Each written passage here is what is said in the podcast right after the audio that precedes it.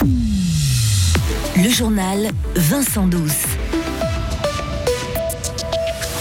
Rendez-vous visible, piétons, cyclistes, mettez des habits de couleur et n'oubliez pas vos bandes réfléchissantes. Les femmes jeunes et à la retraite sont particulièrement exposées au risque de tomber dans la précarité. Thon, saumon, sardines, céréales, pommes et carottes crues, voilà la recette magique pour contrer le spleen du mois de novembre. Dans votre voiture, ouvrez bien vos oreilles. Ce message de prévention vous est adressé. Attention, la visibilité n'est pas bonne. Adaptez votre vitesse. Tenez-vous prêt à freiner à chaque instant et à vous arrêter avant les passages piétons. Vous devez aussi être prudent à l'approche des croisements, des écoles et des arrêts de bus. Isabelle Taylor, vous avez rencontré aujourd'hui des policiers pour savoir, pardon, quel est le bon comportement adapté sur la route. Oui, alors il faut surtout rester concentré. Hein, c'est pas tellement notre fort euh, en studio en ce moment. On s'excuse d'ailleurs. Euh, alors en théorie, c'est toujours comme ça, hein, c'est facile et en pratique, ça l'est beaucoup moins. Voici quelques trucs. On évite de faire plusieurs choses en même temps.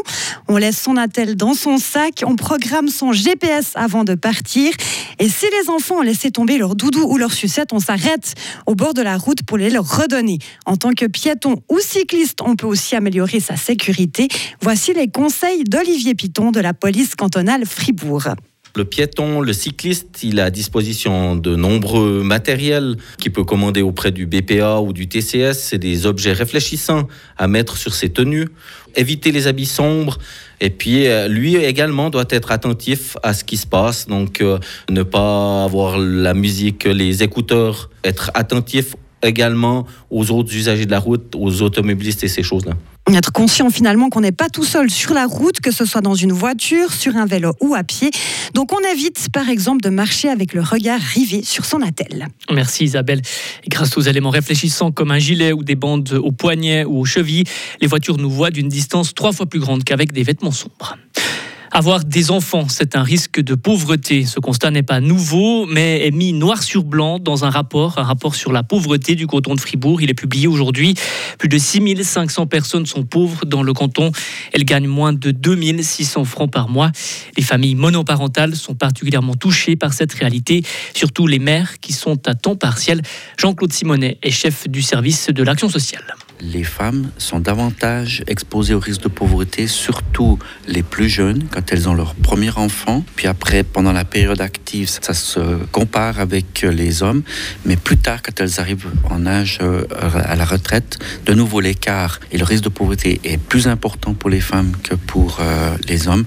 La différence la plus importante, elle est après 80 ans, où les femmes sont nettement plus exposées au risque de pauvreté. On a un système de cotisation aux assurances sociales qui est basé sur une continuité au niveau des trajectoires. Si la femme s'arrête de travailler pendant un moment parce qu'elle a des enfants, elle accumule un déficit qui est difficile de combler par la suite. Le Parti socialiste fribourgeois se dit lui inquiet de ce rapport. Il souligne un chiffre, plus d'une personne sur deux risque de sombrer dans la pauvreté, une personne sur deux qui a un travail mais ne peut pas en vivre décemment. Le gouvernement fribourgeois oblige Gletrans à augmenter ses impôts, une mesure imposée par les autorités au vu de la situation financière de la commune broyarde. Les coefficients d'impôt sur les personnes physiques et morales passent ainsi de 58,9% à 68,9%. Gletrans devra présenter un budget équilibré en 2024.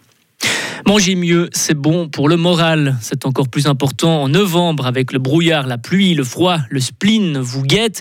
La semaine dernière, une étude de l'Office fédéral de la statistique annonçait que presque un jeune sur quatre souffrait de détresse psychologique l'année passée. Et l'alimentation peut jouer un rôle majeur sur l'état psychique des personnes, Marius Cam.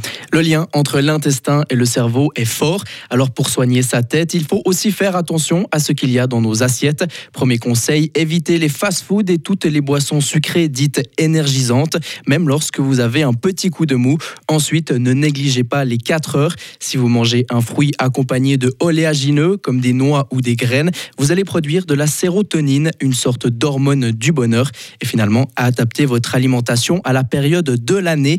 Nadia Chtelet, nutritionniste à Villars-sur-Glane. D'une manière générale, d'adopter une alimentation plutôt brute, avec des fibres, donc des légumes, mais aussi des fruits. Dans ce mois de novembre, souvent, on a tendance à négliger un petit peu les, légumes crus aussi. Donc, on peut peut-être aussi manger un peu plus de, céréales complètes. On pourrait inclure aussi des poissons gras, par exemple les sardines, le thon, le saumon, qui sont riches en vitamine D. On sait quand il y a moins de soleil, euh, surtout au mois de novembre, euh, c'est aussi quelque chose qui est en rapport avec la dépression. La vitamine D, on peut même la conseiller en complémentation parce que des fois, voilà, c'est compliqué de manger euh, deux à trois fois par semaine du poisson gras. Pas besoin qu'il soit frais, hein, on peut vraiment le prendre en boîte. Donc aussi pour les jeunes, ça peut être plus simple, par exemple. Vous pouvez aussi prendre des compléments comme de la vitamine D, justement. Une carence de cette hormone peut être associée à la dépression. Une goutte par jour de fin septembre jusqu'à fin mars. Voilà le remède. Et merci Marius. Et en cas de petit stress, vous pouvez combler votre manque de magnésium par un peu de chocolat noir, mais toujours avec modération.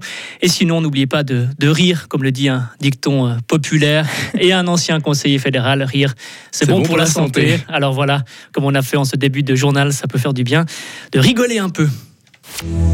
Retrouvez toute l'info sur frappe et frappe.ch. La météo avec Bauhaus Matran, ton spécialiste pour l'atelier, la maison et le jardin. Économise maintenant du temps avec Click and Collect, bauhaus.ch. Le temps pour notre week-end. Samedi, on verra une embellie dans l'après-midi, mais on attend une nouvelle dégradation dimanche et le temps reste perturbé lundi et mardi.